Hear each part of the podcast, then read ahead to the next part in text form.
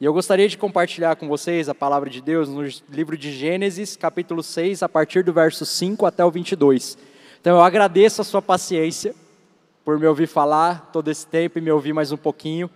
Fica firme aí, estamos juntos. Gênesis 6, a partir do verso 5 até o 22, eu vou fazer a leitura do texto corrido e depois eu vou quebrar um pouquinho os versículos para a gente ver o que a palavra de Deus tem para nós hoje à noite. Então, versículo 5 do capítulo 6 de Gênesis, a minha versão é NAA, mas você pode acompanhar na sua ou no que aparecer ali, que diz o seguinte: O Senhor viu que a maldade das pessoas havia se multiplicado na terra, e que todo o desígnio do coração delas era continuamente mal. Então o Senhor ficou triste por haver feito o ser humano na terra, e isso lhe pesou o coração. E o Senhor disse: Farei desaparecer da face da terra o ser humano que criei. Destruirei não apenas as pessoas, mas também os animais, os seres que rastejam e as aves dos céus, porque estou triste por havê-los feito. Porém, Noé encontrou favor aos olhos do Senhor. São essas as gerações de Noé. Noé era homem justo e íntegro entre os seus contemporâneos. Noé andava com Deus. Gerou três filhos, Sem, Cã e Jafé. A terra estava corrompida à vista de Deus e cheia de violência. Deus olhou para a terra e eis que estava corrompida, porque todos os seres vivos haviam corrompido seu caminho na terra. Então Deus disse a Noé: Resolvi acabar com todos os seres humanos, porque a terra está cheia de violência por causa deles. Eis que os destruirei juntamente com a terra. Faça uma arca de tábuas de cipreste. Nela você fará compartimentos e revestirá com betume por dentro e por fora. Deste modo você a fará. Seu comprimento será de 130 metros a largura de 22 e a altura de 13. Faça uma cobertura, deixando entre ela e a arca uma abertura de meio metro. Coloque uma porta lateral e faça três andares, um embaixo, um segundo e um terceiro.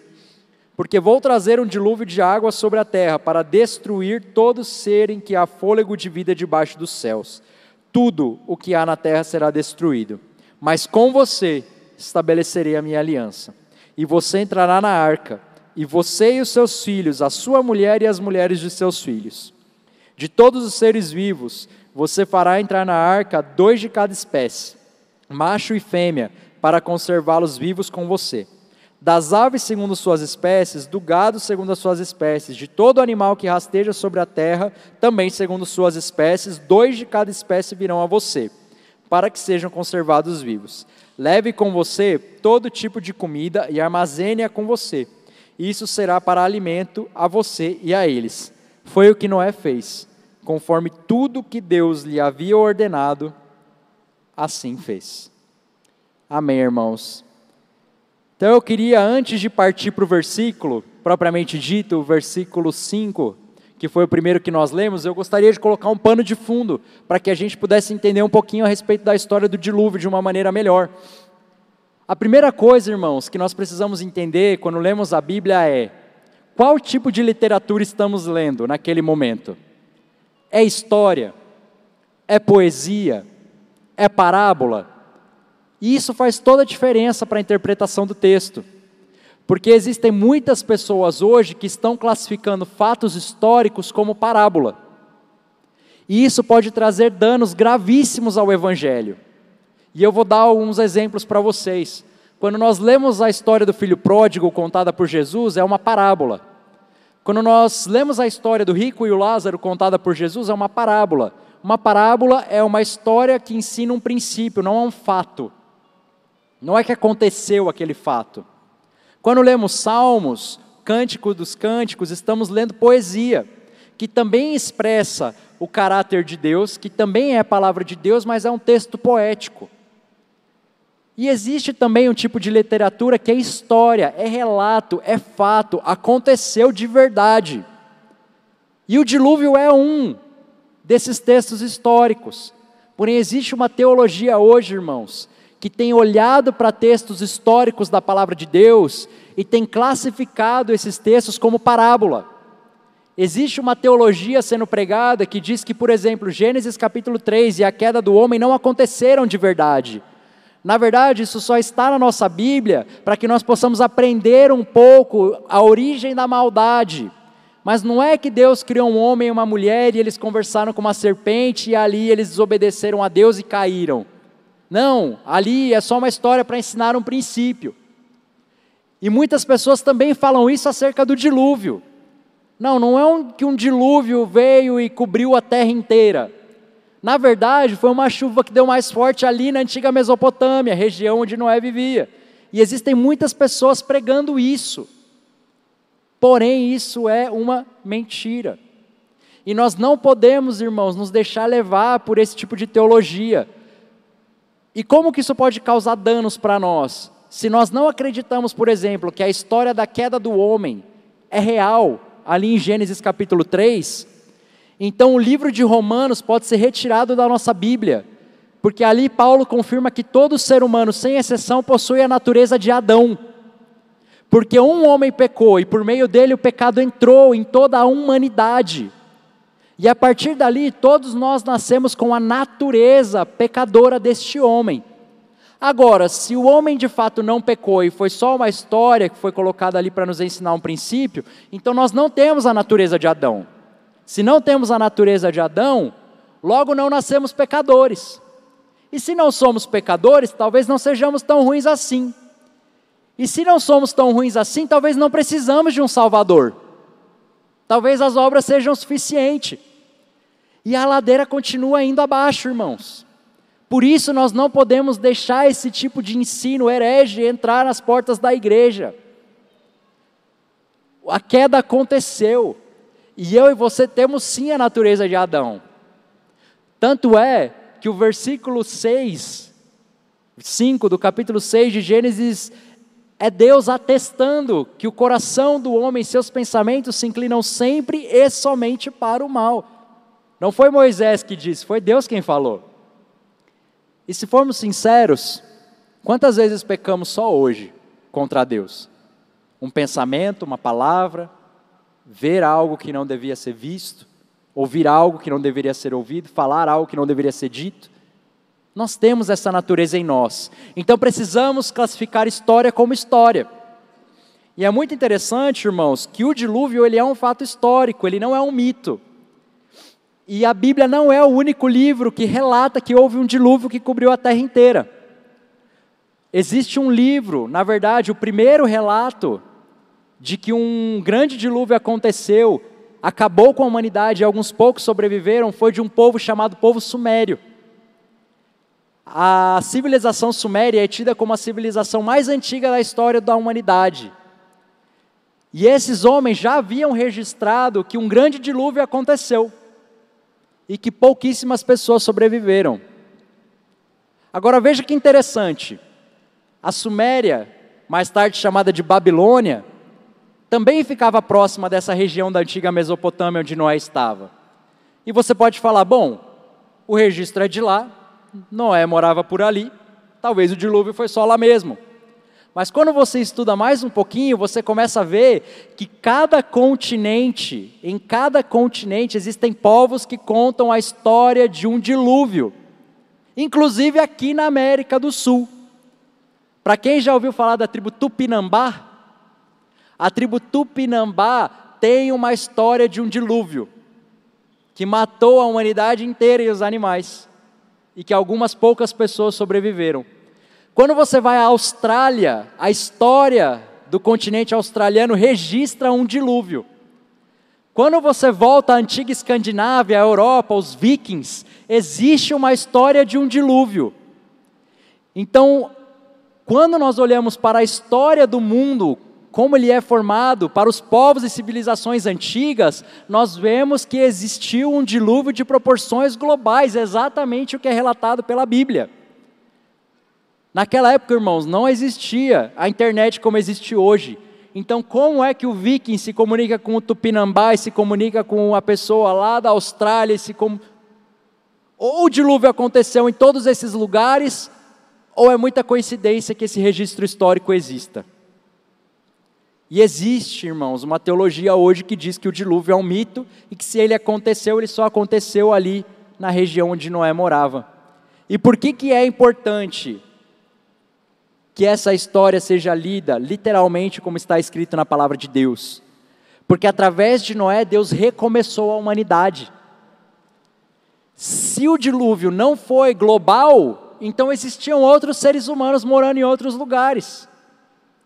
O que significa que a Bíblia já não tem mais a versão mais acurada ou verdadeira da história. Porém, a própria história, irmãos, fundamenta aquilo que aconteceu no relato bíblico. Então, nós precisamos, assim como o pastor também falou de uma maneira muito boa aqui, nós precisamos nos aprofundar na palavra de Deus. Nós precisamos estudar e precisamos estudar os tempos, o nosso contexto em que vivemos. Então, eu queria só colocar esse pano de fundo para começar, para dizer que o dilúvio é sim uma história real, ele aconteceu e ele foi de nível global. Às vezes a gente está assistindo aqueles documentários né, do Discovery e tudo mais, e um dia assistindo um documentário desse, é, eu vi um arqueólogo historiador falando de fósseis de peixe que foram encontrados no alto do Everest. Como a água chegou lá? Como é que o peixe chegou lá, na verdade? A montanha tem 8 mil metros, gente. Então, se a gente for parar para estudar mesmo a história, a gente vai ver que tudo aquilo que foi achado até hoje, em padrões arqueológicos, confere com o que o texto bíblico diz. Então ninguém nunca conseguiu desmentir a Bíblia através da história, mas milhares já conseguiram confirmar a história através da Bíblia. Então esse livro que eu e você carregamos é a verdadeira palavra de Deus, amém? Glória a Deus. Então o primeiro versículo diz que Deus dá um veredito sobre humanos, sobre a, a humanidade, e ele fala: o coração do homem se inclina sempre somente para o mal.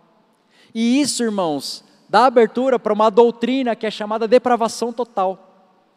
E essa doutrina, explicando ela de uma maneira bem simples, ela quer dizer que ninguém é bom. E nós temos diversos textos na palavra de Deus que dizem que nós não somos bons. Pois todos pecaram e caíram da glória de Deus. Salmo 14: Não existe mais nenhum justo sequer sobre a face da terra.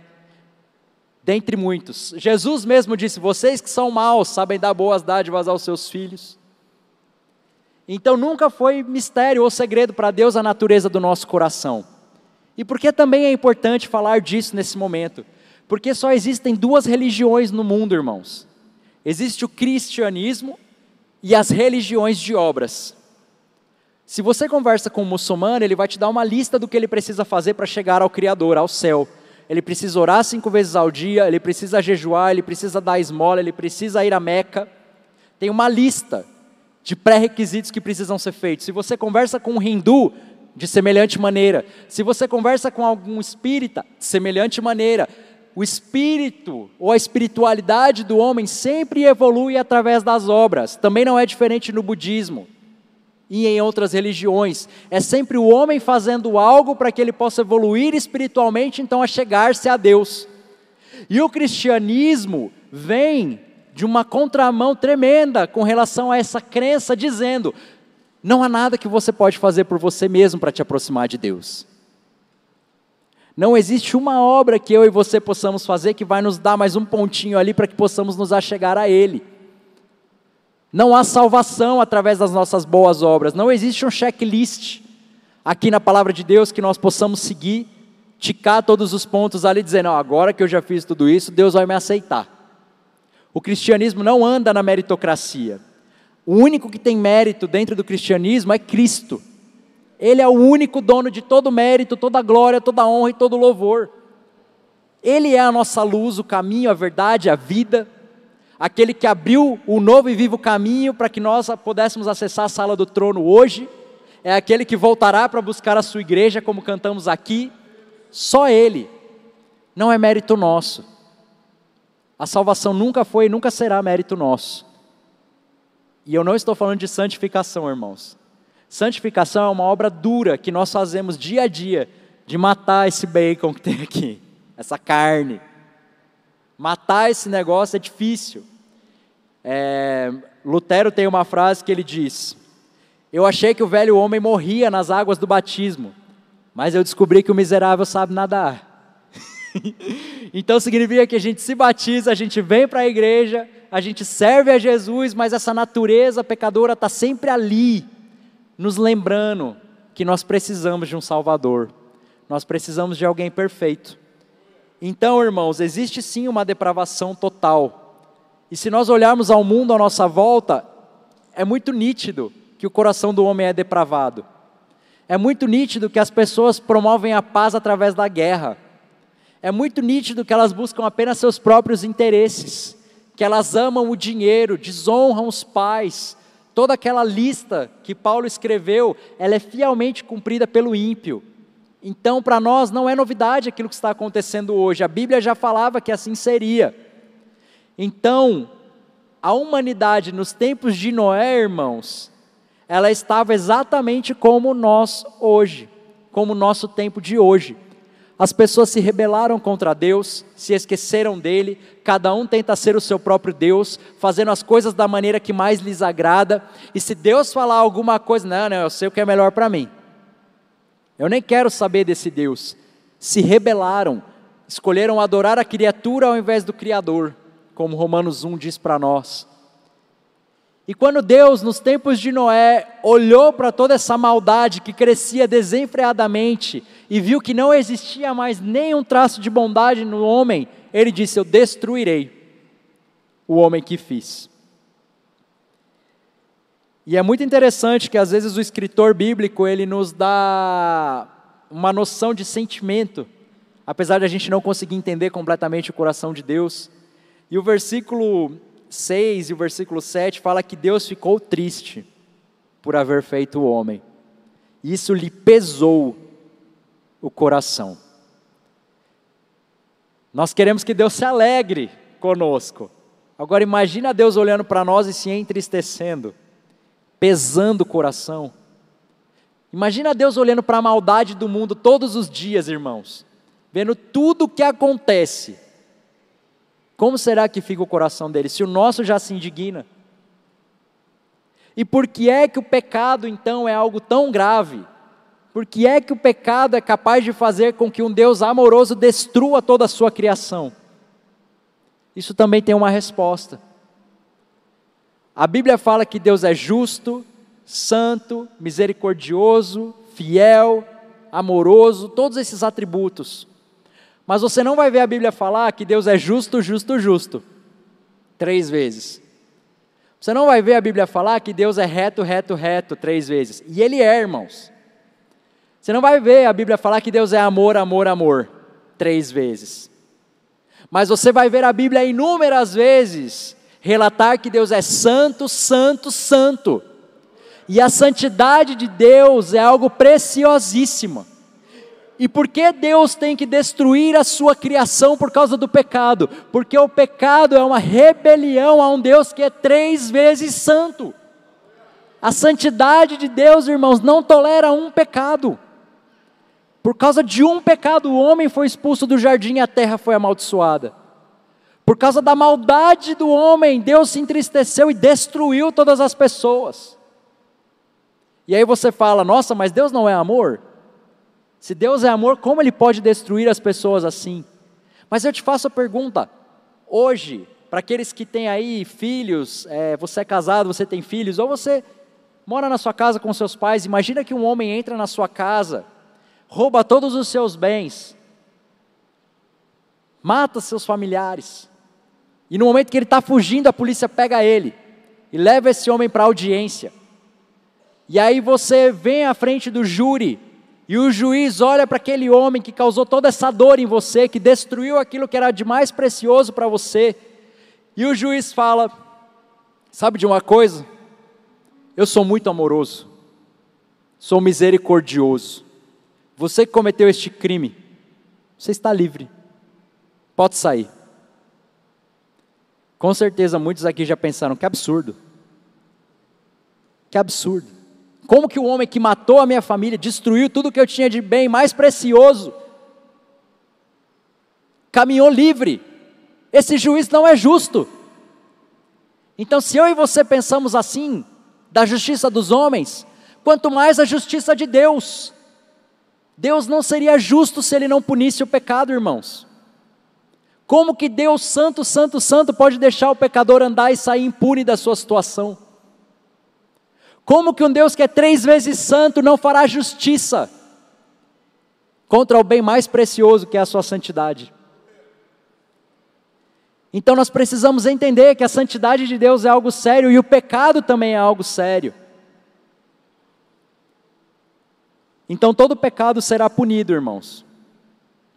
Mas existe uma diferença. Porque Deus punirá o pecado. Porém, Deus amou o mundo de tal maneira que deu seu único filho, para que todo aquele que nele crê não pereça, mas tenha vida eterna. Mas não se engane, é para todo aquele que nele crê. João 3,16. Sabemos esse versículo de cor, mas sabemos 3,18? Aquele que crê no Filho tem a vida eterna, mas aquele que não crê no Filho já está condenado. Não é que será condenado, já está condenado, presente. Então, se você conhece alguém que não crê em Jesus, essa pessoa hoje está debaixo da condenação e da ira vindoura de Deus. Talvez essa pessoa seja você hoje à noite, alguém que entrou aqui para nos visitar e você ainda não entregou o seu coração para Jesus, você não se arrependeu dos seus pecados, a ira de Deus está sobre a sua vida e a condenação virá. Porém, Deus amou o mundo de tal maneira que Ele enviou seu Filho, que mesmo sendo Deus, Ele esvaziou-se de si mesmo, sofreu a nossa morte, foi pregado no madeiro, derramou até a última gota de sangue, por amor a nós. Porque Ele te amou, Ele morreu no seu lugar, irmão. Então Deus é amor, Ele é. Mas o cálice que Jesus bebeu, o cálice amargo que ele bebeu, que ele pediu para que fosse passasse no passado dele no Getsemane, não foi o cálice de Satanás, não foi o cálice do Império Romano, foi o cálice da ira de Deus. O meu e o seu pecado sobre os ombros do Salvador, naquela cruz, esmagando ele, ao ponto de que o Pai virou a face mas por amor ele não voltou atrás. Em Isaías 53, diz que ele viu o fruto do seu trabalho e ficou satisfeito. Eis o fruto.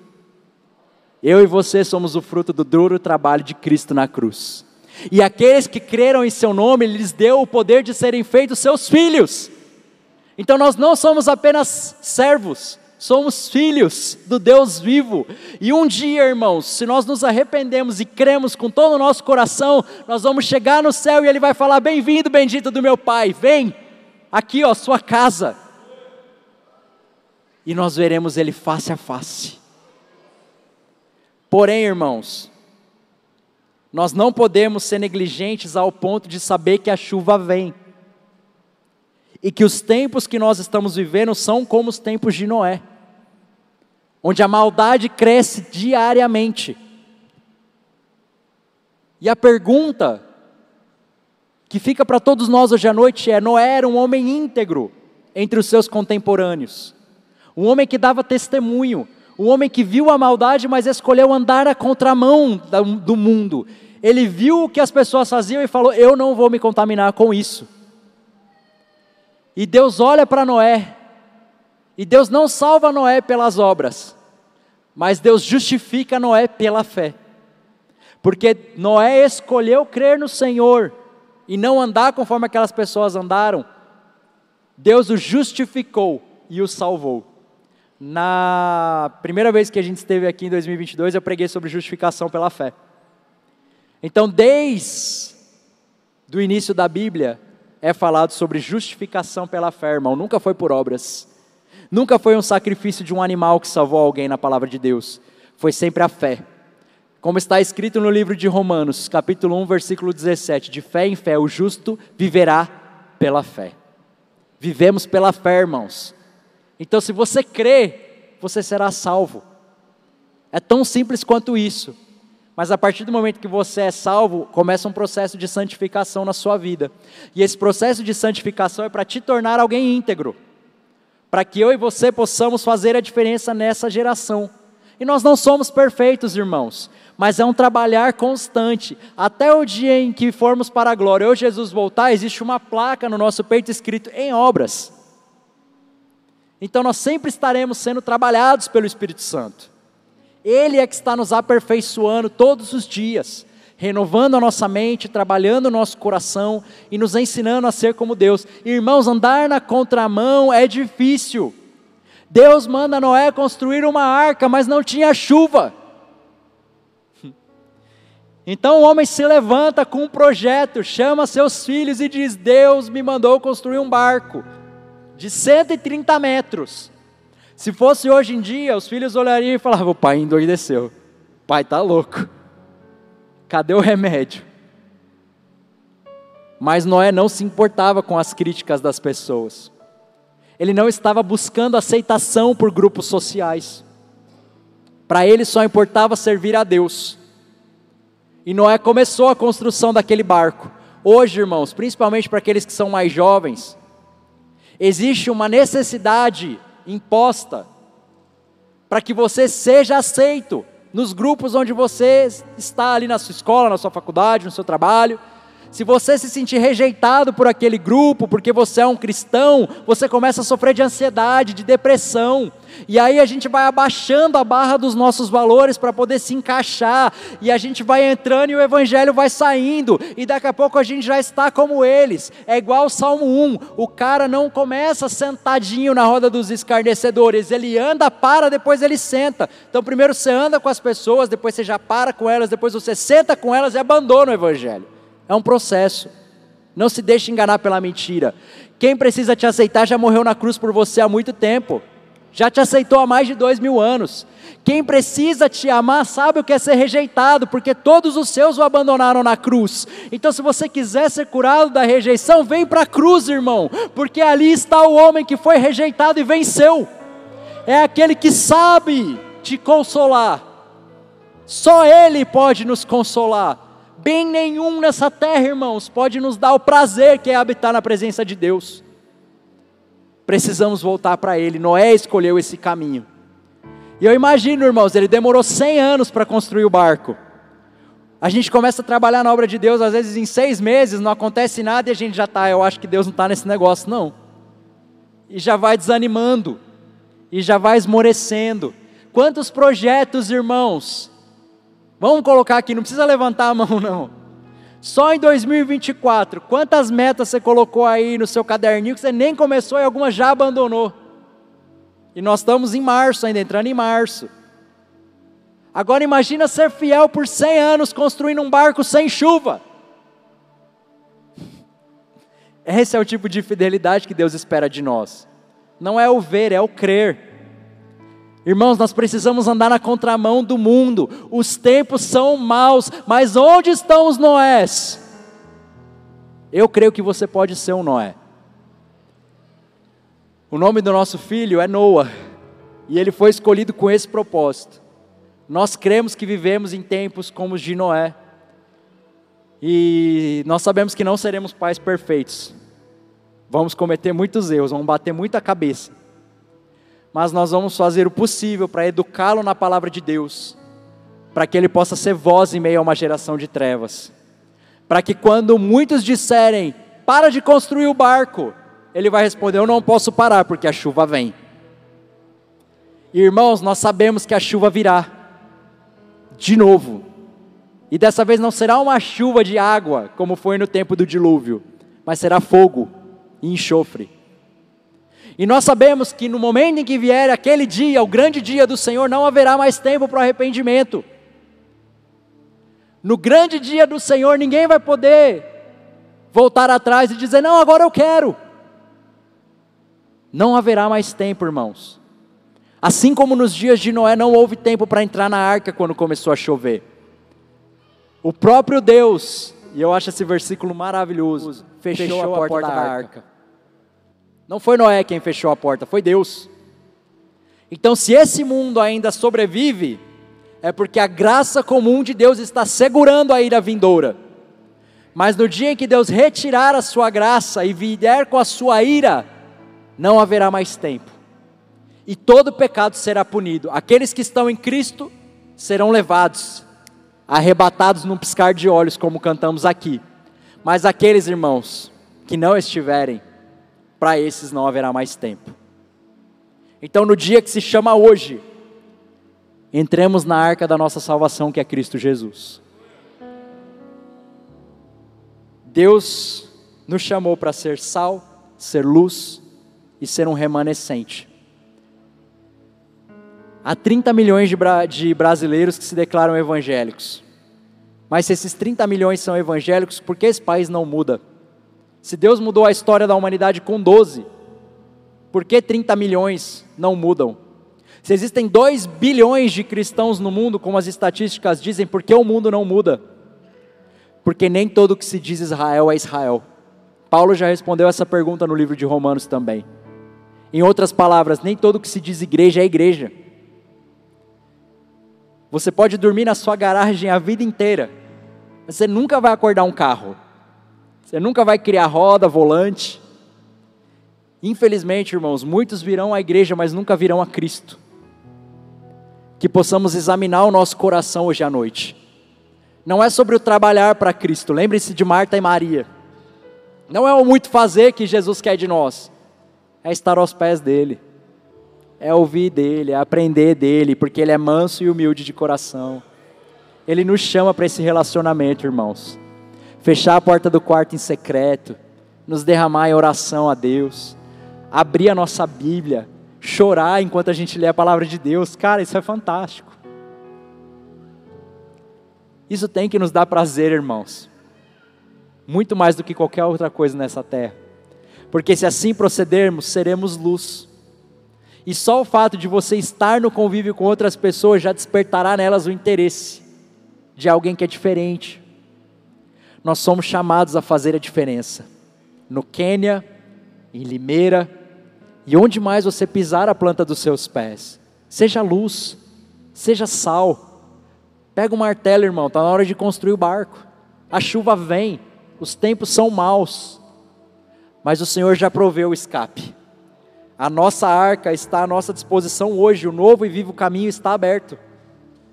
Então, assim como Noé foi um remanescente, em nossa geração também existe um remanescente fiel.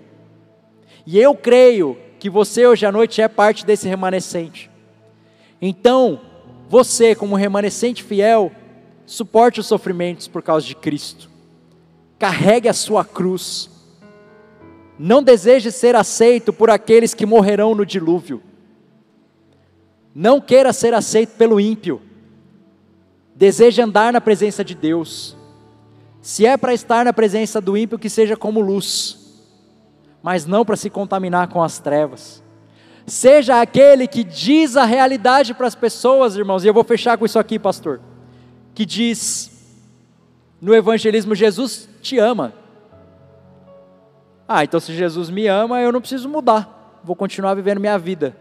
Não, irmãos, voltemos ao evangelho de Atos que diz: arrependa-se, pois a chuva vem. Porém, existe um barco que ainda está com a porta aberta, e o capitão desse barco é Jesus Cristo. Se você entrar por ele, você navegará por águas calmas e chegará na Nova Jerusalém, onde não há mais dor, mais pranto, mais choro, mais lágrimas. Só há um caminho, irmãos, para Nova Jerusalém, e o caminho é o próprio Cristo. Agora, se eles não quiserem entrar no barco, que eles passem por cima de nós, porque nós, como igreja, não vamos facilitar a tarefa para que eles se percam. Nós vamos nos colocar no caminho e vamos pregar o Evangelho com toda a nossa força, porque eles vão ter que fazer muita força para ser condenados, porque no que depender de nós, nós vamos amá-los, nós vamos orar por eles, nós vamos jejuar por eles, nós vamos batalhar por eles e nós vamos ganhar muitos para Cristo. Amém? Estamos no tempo de Noé, irmãos. Mas glória a Deus, porque você está no barco. Muito obrigado por nos receberem mais uma vez. Que Deus os abençoe e que você seja luz nessa geração. Amém.